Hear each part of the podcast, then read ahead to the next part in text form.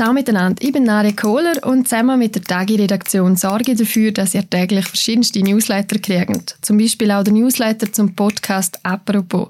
Wir freuen uns, wenn ihr unsere Arbeit mit einem Kauf von einem Abo unterstützt. Alle Infos findet ihr unter tagiabo.ch. Und für alle, die noch ein hin und her schwanken, die ersten 30 Tage kann man das Abo kostenlos testen. Heute bei «Apropos» Abtreibung in der Schweiz.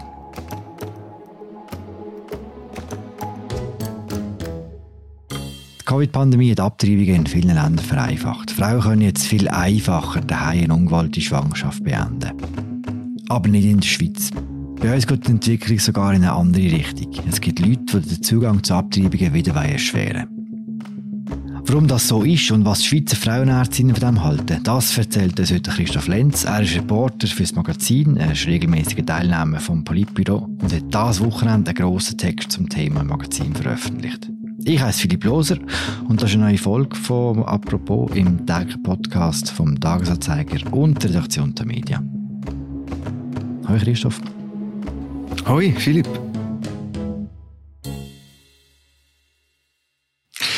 Christoph, du fängst deine Geschichte über Abtreibungen in der Schweiz in England an, logischerweise. Und zwar in Cornwall, noch genauer in Truro. Was ist das für eine Gegend?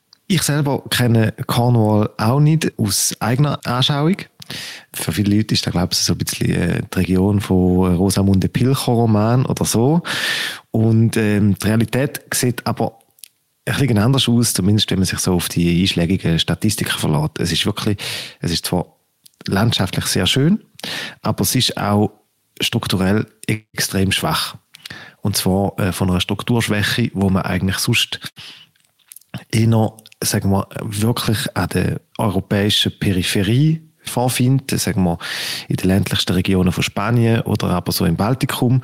Es ist arm, es ist dünn besiedelt, die Infrastrukturen sind schlecht ausgebaut und das ist insofern interessant jetzt im Zusammenhang mit Abtreibungen, weil es für Frauen wirklich nicht einfach ist, ähm, gute gynäkologische Pflege zu bekommen. Mhm. Du hast geschrieben, wer in Cornwall als Doktor schafft, der hat keinen romantischen Beruf. Genau. Ich habe ähm, für meine Geschichte über die Abtreibungen habe ich viel mit dem äh, Jonathan Lord telefoniert. Er ist ein Frauenarzt, der eben in Truro im äh, Spital schafft und parallel dazu Direktor ist von MSI Reproductive Choices.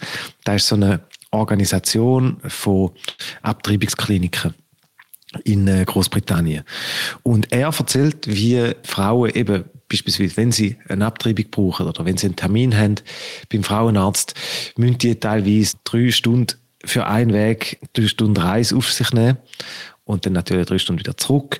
Und das, äh, ja, das führt zu großen Problemen und es ist eben besonders schwierig im Fall von Abtreibungen, weil beim Schwangerschaftsabbruch eigentlich gilt, je früher dass man vornimmt, desto geringer sind die Auswirkungen oder die Folgen für den Körper, desto geringer sind auch die Schmerzen und die Blutungen. Und wenn die Reise in die Klinik so eine organisatorische Übung ist, dann führt das halt auch dazu, dass es gesundheitliche Folgen hat. Der lange Weg, der ist plötzlich kein Thema mehr gewesen, wo Corona gekommen ist, oder? Genau. Wo die Pandemie Großbritannien erreicht hat, hat ähm, die Regierung von Boris Johnson nicht nur Sport, aber dann sehr resolut einen Lockdown äh, verfügt, sondern sie hat auch die Bedürfnisse der Frauen äh, der Pandemie angepasst, respektive sie hat auch die Regulierungen zur Abtreibung der Pandemie angepasst.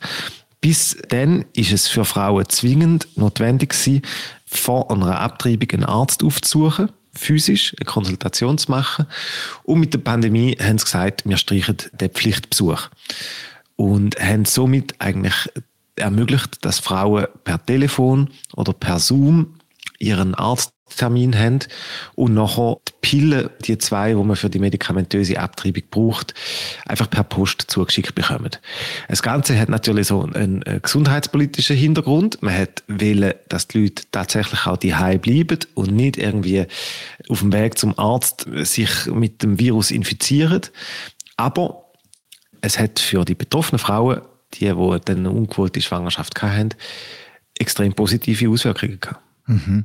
Über die Auswirkungen reden wir nachher gerade noch. Was mich zuerst interessiert, wie funktioniert das genau, äh, Abtreibung daheim? Also, wir reden hier über die sogenannte medikamentöse Abtreibung. Das ist eine Abtreibung, wo eine Frau innerhalb von 48 Stunden zwei verschiedene Medikamente einnimmt. Und zwar macht sie das einfach in Tablettenform. Und da ist ein bisschen so quasi, wenn man ein Tafalgan oder das Algifor einnehmen die zwei Tabletten innerhalb von 48 Stunden führen dann dazu, dass das Embryo vom Körper abgestoßen wird. Die Frauen haben anschließend Blutung, sie haben oft Schmerzen, aber eigentlich ist es so wie eine stärkere Mens oder so etwas. Und somit ist eigentlich, hm, sagen wir mal, die Praxis von der von der Heimabtreibung ist eigentlich etwas recht Simples, vergleichbar eben äh, mit zweimal ein Stafagan einnehmen. Es gibt Risiken, aber in äh, Großbritannien hat man 2020 gesagt, die Risiken, die sind kontrollierbar. Es äh, muss ein Kontakt zwischen dem Arzt und der betroffenen Frau möglich sein, aber in dem Rahmen versuchen wir da mit diesen Heimabtreibungen und das hat dann auch sehr gut geklappt. Um kurz beim Technischen zu bleiben, ist das ähnlich wie die Pille danach und äh, kann man das schon lange machen? Medikamentös abtreiben? Es ist medizinisch etwas, etwas anderes. Die Pille danach, die dient eigentlich in erster Linie dazu, den Eisprung äh, zu unterdrücken, so dass eine Schwangerschaft eigentlich gar nicht erst entsteht.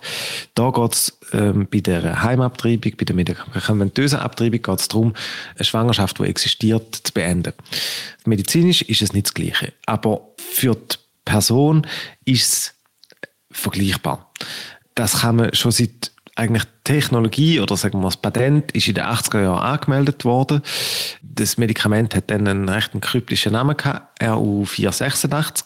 Die ersten medizinischen Tests dazu haben auch in der Schweiz stattgefunden. Anfangs 80er Jahre hat ein Arzt in Genf da quasi testet. Zugelassen worden ist das Medikament in der Schweiz, aber erst ähm, Ende 90er Jahre, also fast 20 Jahre nachdem das, das entwickelt worden ist. Aber auch in der Schweiz wird heute eigentlich werden vier von fünf ähm, Schwangerschaftsabbrüchen werden äh, medikamentös vorgenommen. Also nur noch, indem eine Frau äh, Tabletten einnimmt und nicht mehr, indem das quasi chirurgisch etwas äh, ausgekratzt oder abgesucht wird. Mhm.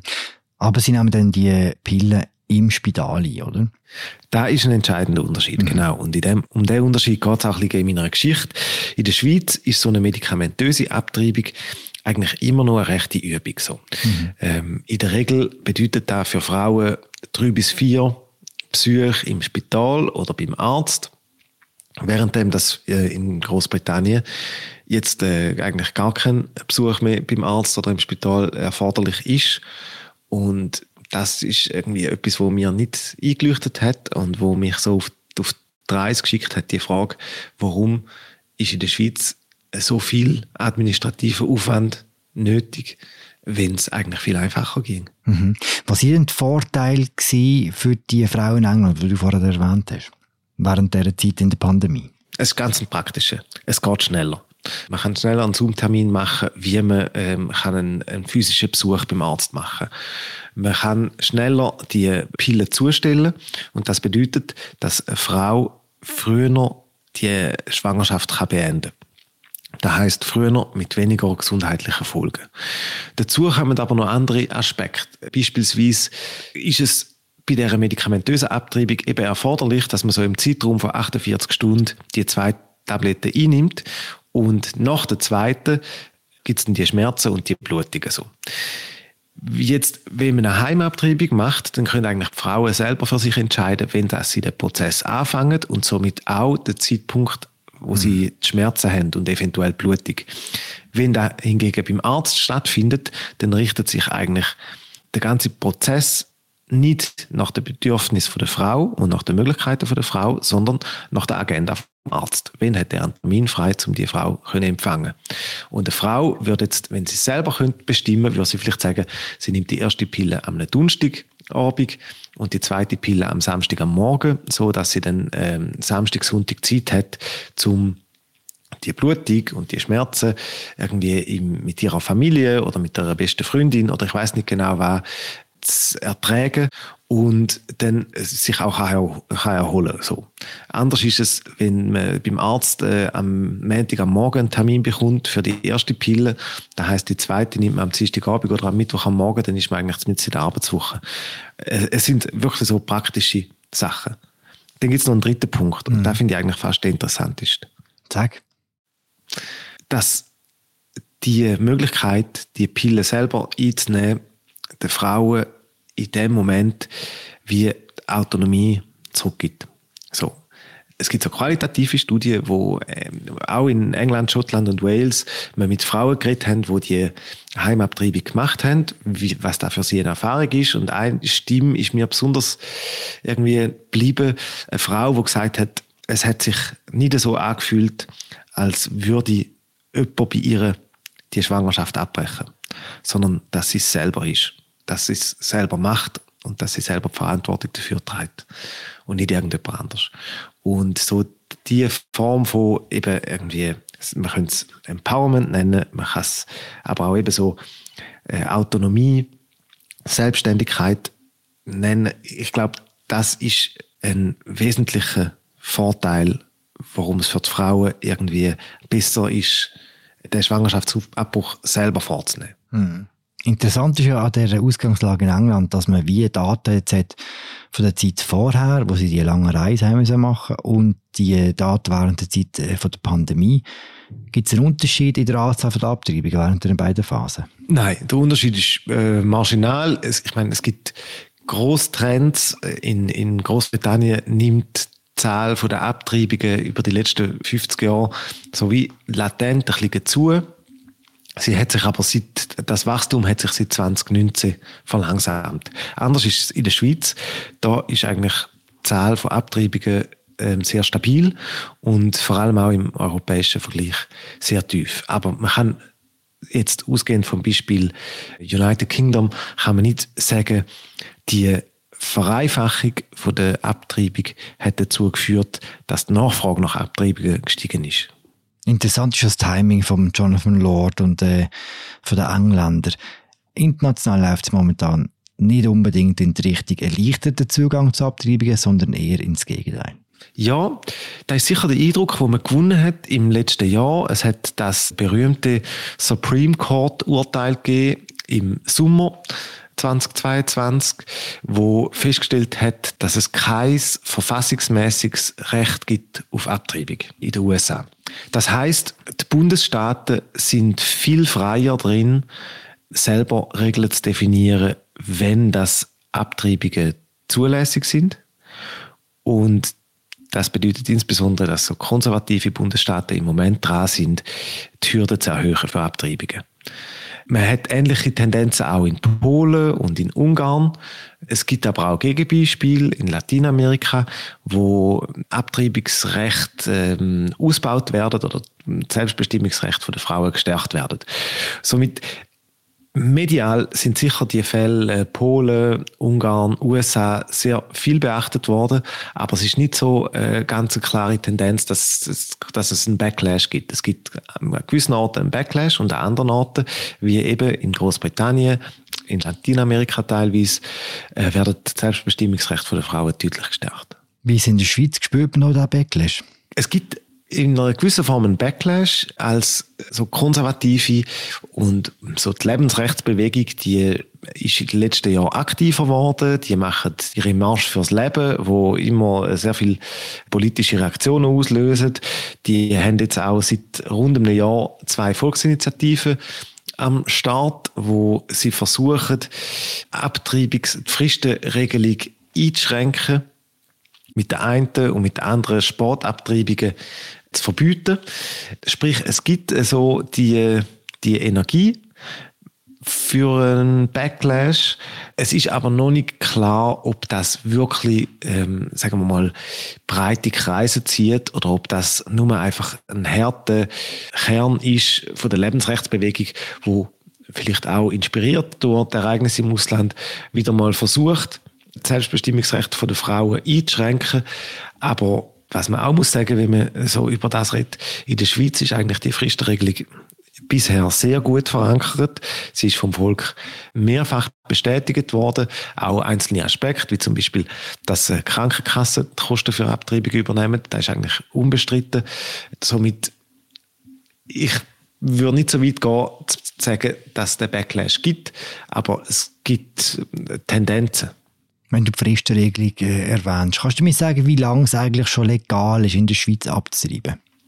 Also legal ist so ein schwieriges Wort. Es ist ja eigentlich die Fristregelung gesagt, dass es straflos möglich ist, bis zur zwölften Woche abzutreiben. Und zur zwölften Woche von der Schwangerschaft. Und zwar in dem Zeitraum bis zu der zwölften Woche kann die Frau eigentlich selber entscheiden. Wenn sie sagt, sie befindet sich in einer Notlage, sie will die Schwangerschaft abbrechen, dann kann sie das. Nach der zwölften Woche ist es weiterhin möglich, eine Schwangerschaft abzubrechen. Aber dort wird dann mit zunehmender Dauer von der Schwangerschaft werden medizinische Meinungen wichtiger. Mhm. Also irgendwann muss, muss da auch der Arzt sagen, ich anerkenne, es gibt die Notlage, es ist für die Frau physisch oder psychisch ähm, eine Notlage und somit bewillige ich die Abtreibung und nehme sie auch vor. So. Mhm bis zu der zwölften Woche kann die Frau selbstständig entscheiden. Das ist eigentlich die Fristenregelung, die in der Schweiz 2002 eingeführt worden ist, wo seit 21 Jahren existiert und wo auch mehrere Versuche überstanden hat von ähm, rechten Kreisen, sie zu verändern und den Zugang zu Abtreibungen zu erschweren. Mhm. Das heißt, in den ersten zwölf Wochen längt sich, wenn eine Frau sich bei einem Doktor oder bei einer Ärztin meldet und sagt, ich bin schwanger, ich will das Kind nicht, und dann läuft der ganze Prozess dann nachher, so wie du vorhin beschrieben hast. Genau. In der Praxis ist es nachher aber wie so häufig ein bisschen komplizierter so. Der Gesetzgeber hat das so definiert mal als Regel. In der Praxis ist es dann aber so, dass zum Beispiel viele Spitäler finden, wir den Frauen prinzipiell keine Abtreibungspille aushändigen beim ersten Termin. Hm. Sondern man kommt zum ersten Termin, man, die Frau weiß, dass sie schwanger ist, ähm, dann führt man ein Beratungsgespräch mit dem Arzt, die Frau macht die Notlage geltend und dann sucht man einen nächsten Termin für den Schwangerschaftsabbruch. Der kann einen Tag später sein oder zwei Tage später. Aber faktisch haben die Spitäler so eigentlich wie eine Bedenkfrist eingeführt, wo es vom Gesetzgeber her eigentlich gar nicht gibt. So eine Bedenkfrist ist nicht per se etwas Schlechtes. Es sind Fälle bekannt, wo Frauen vielleicht ambivalent sind, wo der Arzt auch in einer gewissen Verantwortung ist oder die Ärztin auf die Situation von dieser Frau einzugehen. Aber es gibt ganz viele so kleine Elemente, wo aus einem eigentlich einfachen Vorgang etwas Kompliziertes machen. Und äh, das hat eben dann letztlich zur Folge, dass in der Schweiz drei bis viermal ins Spital muss während einer Schwangerschaft, wo die medikamentös abbrechen, während in Großbritannien kein Spitalbesuch notwendig ist. Hm. Und das ist in allen Spitälern so? Das ist nicht in allen Spitälern so. Nein, lustigerweise ist in der Westschweiz sind namentlich die Unispitäler progressiver. Dort tut man schon seit einigen Jahren gibt es äh, so einen bestimmten Pfad, wo man sagt, man macht eigentlich nur ein eine Konsultation mit der Frau. Man gibt ihr nachher die Medikamente mit heim. Sie tut äh, selber abtreiben mit diesen zwei äh, Tabletten. Sie tut auch nach 14 Tagen einen erneuten Schwangerschaftstest machen, selber, um zu schauen, ob, sie noch, ob die Schwangerschaft tatsächlich beendet worden ist. Und wenn dort keine Auffälligkeiten, wenn es keine Auffälligkeiten gibt, dann ist kein weiterer Termin erforderlich. In der Romandie hat sich das schon so ein bisschen eingebürgert. In der Deutschschweiz sind es nur vereinzelte sehr progressive Frauenärztinnen oder dann ähm, vereinzelte sehr progressive Spitäler, wie zum Beispiel das Triemli in Zürich, wo so, sagen wir mal, so fortschrittlich den Frauen die Autonomie beim Schwangerschaftsabbruch zutraut. Mhm. Du hast vorhin gesagt, die Abtreibungsquote im Vergleich zum restlichen Europa ist eher tief bei uns. Kannst du das noch ein bisschen genau sagen und kannst du mir auch sagen, was man weiß über die Frau, die heute abtreiben, vielleicht auch im Vergleich zu früher, wo die Fristregelung eingeführt worden ist? Ja, also was wir wissen so bei uns ist, dass wir etwa pro 1000 Frauen zwischen 15 und 44 das ist so das gebärfähige Alter. Pro 1000 Frauen tun pro Jahr etwa sechs Frauen eine Schwangerschaft abbrechen. Und Sechs bis sieben. Die Quote die ist eigentlich stabil geblieben über die letzten 20 Jahre. Was sich im europäischen Vergleich wirklich als sehr tief ausnimmt. Dort äh, sind es teils äh, bis zu 15, 20 äh, Frauen pro 1000 äh, gebärfähige Frauen, die eine Schwangerschaft abbrechen, also zwei bis dreimal mehr als in der Schweiz. Und insbesondere die Stabilität in der Schweiz, die ist eigentlich erstaunlich so. Man führt es darauf zurück, dass man in der Schweiz sehr guten Zugang hat, auch zu Verhütungsmethoden und dass es somit zu weniger ungewollten Schwangerschaften überhaupt kommt. Währenddem also die Quote von Abtreibungen sehr stabil ist, hat sich das Profil der Frauen schon verändert über die letzten 20 Jahre. Und zwar ist es tendenziell so, dass die Frauen, die eine Schwangerschaft abbrechen, immer älter werden. Im Durchschnitt ist jetzt, oder sagen wir mal, jede zweite Frau, die eine Schwangerschaft abbricht, ist inzwischen 30 oder älter. Hm. Und auch, so sagen wir mal, die, sagen wir mal, die Familienbiografie von der Frauen, die Schwangerschaften abbrechen, hat sich verändert. Heute hat ebenfalls jede zweite Frau bereits Kind. Die Vorstellung, die vielleicht bei vielen Leuten irgendwie so bei den Diskussionen um Schwangerschaftsabbruch ähm, im, im Kopf umschwirrt, irgendwelche Teenager, Frauen, die uninformiert sind darüber, wie äh, Schwangerschaften entstehen und dann sind sie plötzlich schwanger und müssen abtreiben. Teenager-Schwangerschaften werden eigentlich immer weniger in der Schweiz. Etwa noch jede 15. Abtreibung erfolgt bei einer Frau, die jünger ist als 20. Vor 20 Jahren, wo man die Fristenregelung eingeführt hat, ist etwa noch jede 10., 11. so. Das heißt, das geht laufend zurück und die Frauen sind, sagen wir mal, immer älter, immer familiär gefestigter und außerdem auch immer besser integriert. Der Ausländerinnenanteil bei den Frauen, die abtreiben, nimmt ständig ab. Mhm. Was, was heißt die Veränderung für die aktuelle Diskussion über die Art und Weise, wie Frauen dürfen abtreiben? Für viele Fachleute heißt das, dass eigentlich die Frauen heute mehrheitlich in der Lage sind, selber einen medizinisch relativ einfachen Eingriff vorzunehmen. Eben, dass man die zwei Tabletten innerhalb von 48 Stunden nimmt, dass man nachher auf das Signal von seinem Körper schaut, wenn man sehr starke Schmerzen hat, vielleicht gleich nochmal mit einem Arzt in Verbindung treten oder so.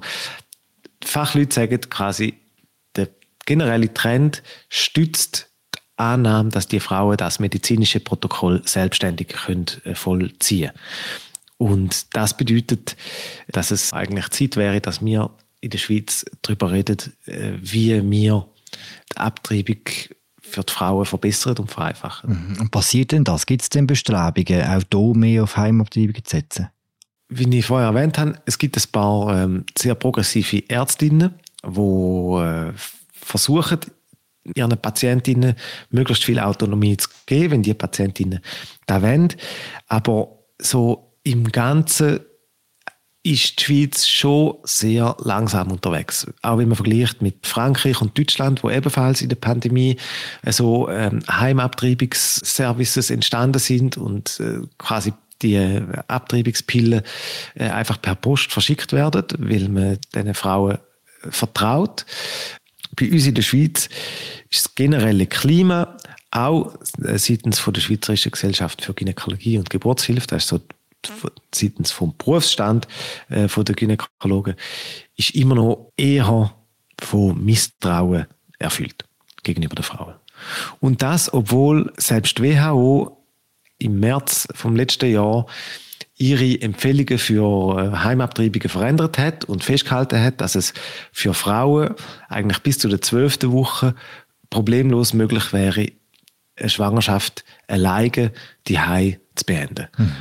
In der Schweiz geht man offenbar davon aus, dass man die Frauen immer noch ein bisschen mehr betreuen und ein bisschen enger begleiten was ähm, niemand überrascht, wo sich so mit den, sagen wir mal, mit den patriarchalen Grundstrukturen von der Medizin schon auseinandergesetzt hat. Aber was für ein Land wie die Schweiz, wo sich für ein liberales und progressives Land haltet, gleich ein bisschen überraschend ist. Hm. Die Geschichte angefangen in England, wir hören sie auch in England auf. Ist denn die Ausnahmeregelung vom Arzt äh, Jonathan Lord wie äh, ins richtige Gesetz überführt worden? Gilt das jetzt äh, in Großbritannien? Ja, die Pandemie-Notverordnung, wo die Johnson-Regierung äh, erlassen hat, die ist nach zwei Jahren vom Parlament in ein unbefristetes Gesetz überführt worden. Das heißt, die Abtreibung per Zoom oder die, der Schwangerschaftsabbruch die Hai, da ist heute quasi ein Standardangebot, wo Frauen haben, die eine ungewollte Schwangerschaft haben und wollen beenden. Und der Jonathan Lord, mein Gynäkologe aus Truro, ist ähm, aufgrund von seinen Erfahrungen sehr, sehr sicher, dass man das Recht der Frauen in Großbritannien nicht mehr wird wegnehmen